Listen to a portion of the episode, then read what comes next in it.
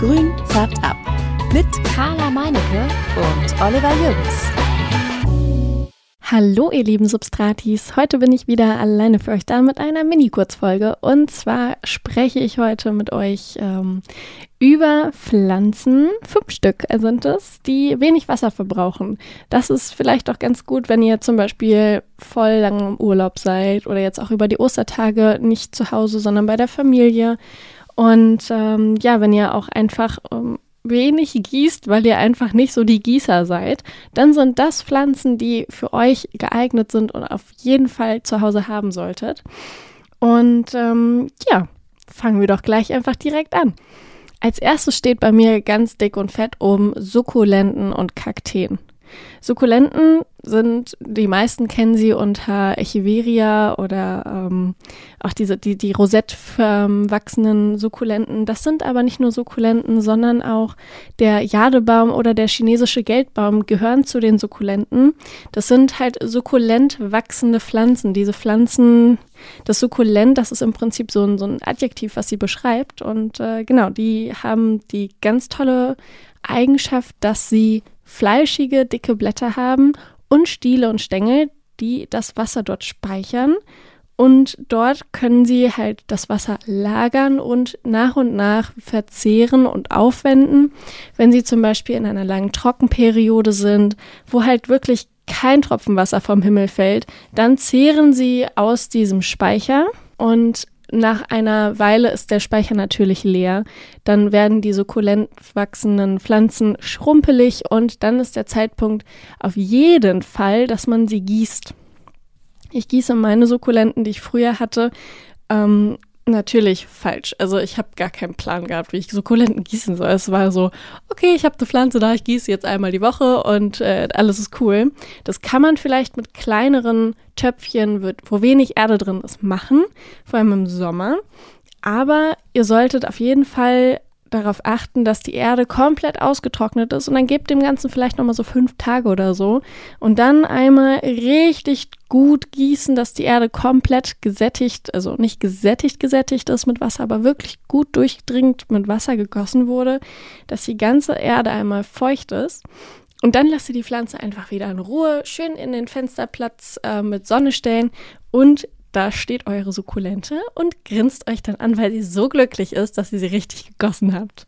Die zweite Pflanze, die eher nicht so im Fenster gerne steht, spezifischerweise jetzt ähm, sonnig, ähm, vielleicht ein Nordfenster wäre ideal, ähm, ist die Zamioculcas zamifolia, auch Sisi Plant oder Glücksfeder genannt. Die kennt ihr eigentlich alle, die gibt es auch schon Ewigkeiten.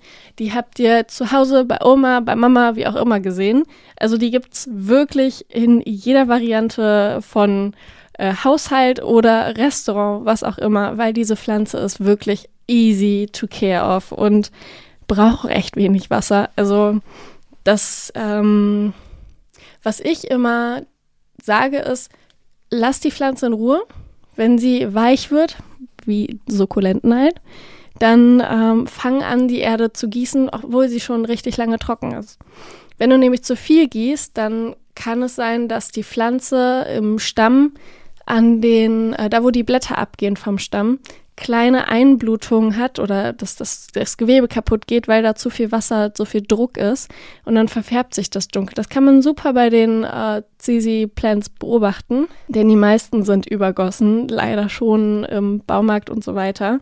Äh, das ist, das geht total schnell. Die werden halt äh, einmal die Woche gegossen, im Baumarkt, im Großhandel, wie auch immer, einfach direkt mitgegossen und äh, ja, schon ist es passiert, zu viel gegossen, übergossen, Wurzelfäule, äh, Staunässe und der ganze Kram fängt an, äh, seinen Lauf zu nehmen und die Pflanze geht leider ein. Was man da halt machen kann, ist ähm, einmal die ganzen, äh, die feuchte Erde entfernen, dann die verrotteten Knollen und Wurzeln auch entfernen und die Pflanze dann neu einpflanzen und in Ruhe lassen und dann erstmal chillen, weil ist sonst zu viel Stress für das Pflänzchen. Und sie wirklich einmal ähm, einen Restart machen lassen. Denn sonst, äh, wenn ihr sie schon wieder gießt und dann noch mehr Wasser da drin ist, äh, fühlt sie sich überhaupt nicht wohl. Die hat so ein Speichervolumen im Stamm und in den Blättern, dass sie das erstmal überlebt. Und die Knollen, die dran sind, die haben auch noch mal Speichervolumen für Wasser. Deswegen macht euch da keinen Stress, einfach umtopfen und sie in Ruhe lassen, dann wird das alles schon. Als nächstes auf meiner Liste steht die Sansevieria, auch Bogenhanf oder ferner noch, aber ziemlich lustig, ähm, Schwiegermutterzunge, fand ich jetzt auch sehr skurril, ähm, genannt. Und äh, ja, auch diese Pflanze ist mega pflegeleicht. Ähm, vielleicht nicht so wie die Schwiegermutter von dem einen oder anderen.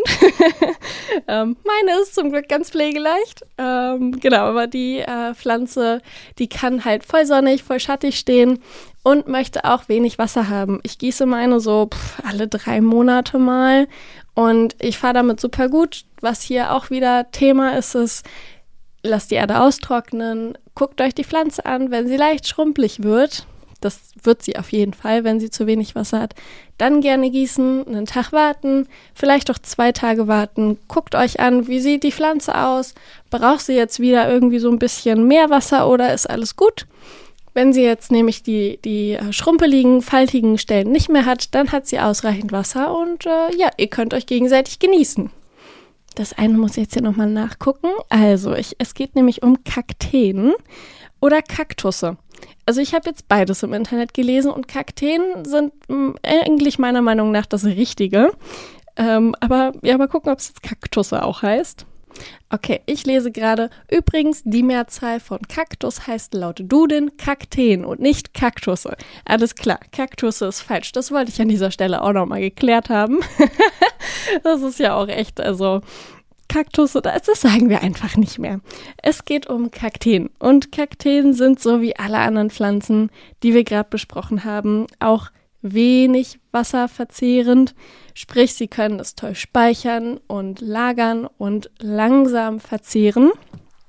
Denn die stehen in der Wüste, in der prallen Sonne und da regnet es halt auch irgendwie mal einmal im Jahr, vielleicht auch gar nicht und ja, wenn es nicht regnet, dann äh, muss man halt selber erstmal gucken, wo man bleibt. Und der Kaktus hat sich da so weit entwickelt, dass er das Wasser auch einlagert in seine Zellen. Und durch ähm, diese Einlagerung kann er dann halt auch diese langen Trocken- und Hitzeperioden überstehen, was natürlich auch wieder eine Pflanze ist, die super pflegeleicht ist für den einen oder anderen, der nicht so viel gießt. Zu guter Letzt kommt noch der Elefantenfuß. Den kennen auch die meisten. Der sieht ganz ulkig aus. Der hat einen dicken braunen Stamm, der ähm, unten wirklich wie so, so plumper Fuß von einem Elefant aussieht und dann hoch ähm, geht und immer schmaler wird. Oben aus diesem Stamm kommen dann so gräserartige, äh, ja, grüne Blätter raus. Und diese Pflanze braucht auch wirklich wenig Wasser. Das heißt, ähm, ich gieße sie auch irgendwie alle so zwei Monate und wenn sie zu wenig Wasser kriegt, dann werden die Spitzen unten ein bisschen braun. Das kann man abschneiden. Das ist dann auch nicht weiter schlimm. Die Spitzen werden aber auch braun bei dieser Pflanze, wenn ihr zu viel gegossen habt. Und dann müsst ihr mal schauen, wie es mit den Wurzeln wieder aussieht und vielleicht dann einmal eingreifen, sonst erstmal in Ruhe lassen und schauen, wie sich das alles akklimatisiert, ob es in Ordnung ist, ob das irgendwie ähm, schon sich von alleine regelt. Mein Elefantenfuß, den ich zu Hause habe, der, ähm, aber den haben wir irgendwann mal zur Einweihung ja, der Wohnung bekommen, genau. Und das ist jetzt ja auch schon vier, fünf Jahre her. Und ähm, ich habe den da oben auf dem Schrank halt gehabt und voll vergessen. Dann habe ich auch gedacht, so ja, okay, ich sollte mal gießen. Habe ich viel zu viel gegossen. Dann hat er halt diese braunen Spitzen bekommen. Natürlich habe ich dann nachgelesen, was da los ist und so weiter und so fort.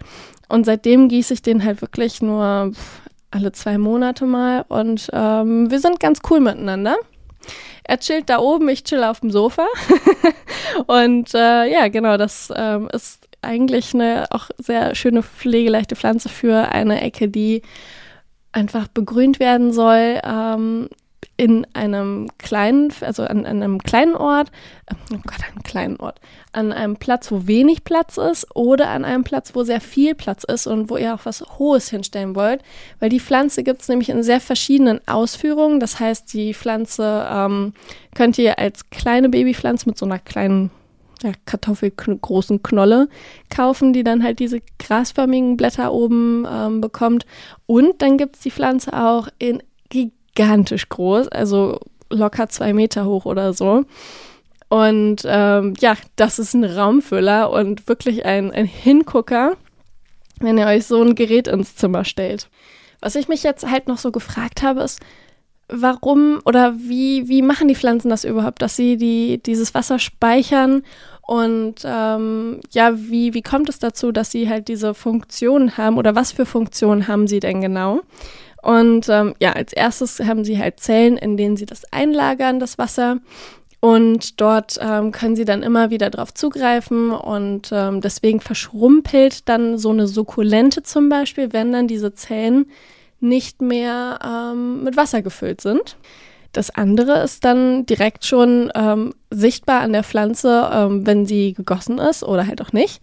Die Pflanze hat kleine Blätter und ähm, kleine dicke Blätter. Das ist ähm, super zu beschreiben mit der Peperomia prostrata, also der String of Turtles.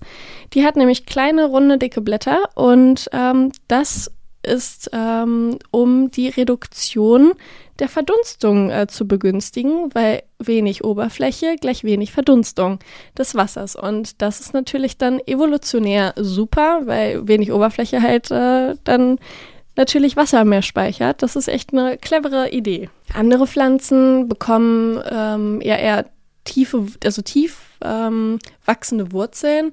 Da habe ich jetzt persönlich nicht so recht an Zimmerpflanzen gedacht, sondern was mir ähm, eingefallen ist als Beispiel war jetzt äh, Dünenhafer. Der wächst ja auf einer Düne und so eine Düne ist ja auch riesig groß. Und ähm, wir waren da irgendwie mal ähm, auf Norderney und der hatte dann da erzählt, dass dieser Dünenhafer da halt wächst. Und ich so, ja, dann kommt da ein bisschen Wind, pustet die, die, den Sand da um den Hafer weg und äh, ja, dann liegt doch alles frei. Und also, nee, nee, die haben 20 Meter lange Wurzeln. Ich so, oh ja, okay, krass. Äh, so kann man auch an sein Wasser kommen. Deswegen, das ist jetzt so mein Beispiel, was ich euch so nennen kann äh, für, für, für lange, tiefe Wurzeln, ist der Dünenhafer, ähm, der halt so auch diese Düne zusammenhält, dass sie nicht ähm, zu einer Wanderdüne wird, die ähm, an Ort und Stelle nicht mehr bleibt. Andere Pflanzen haben sich angepasst an die Regenzeit zum Beispiel und an die Trockenzeit.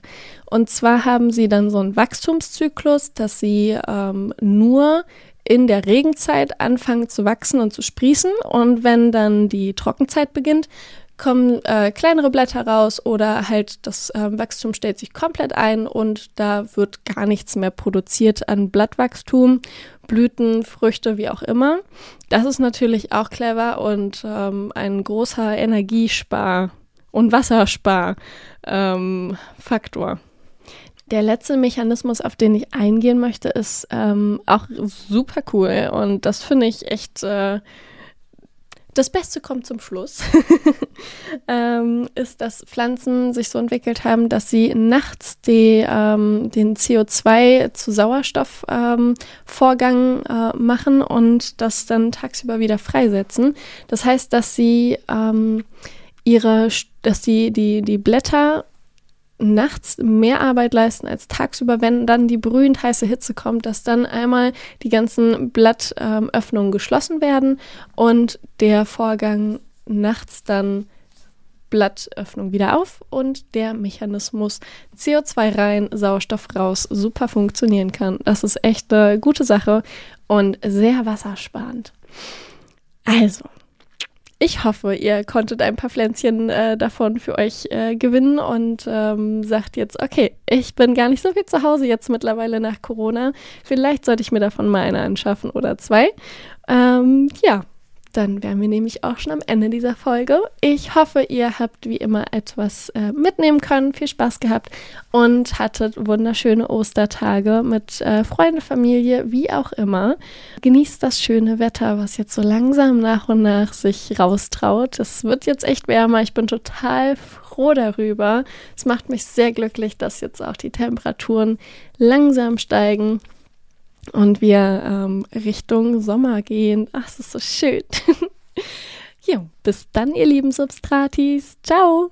Grün färbt ab.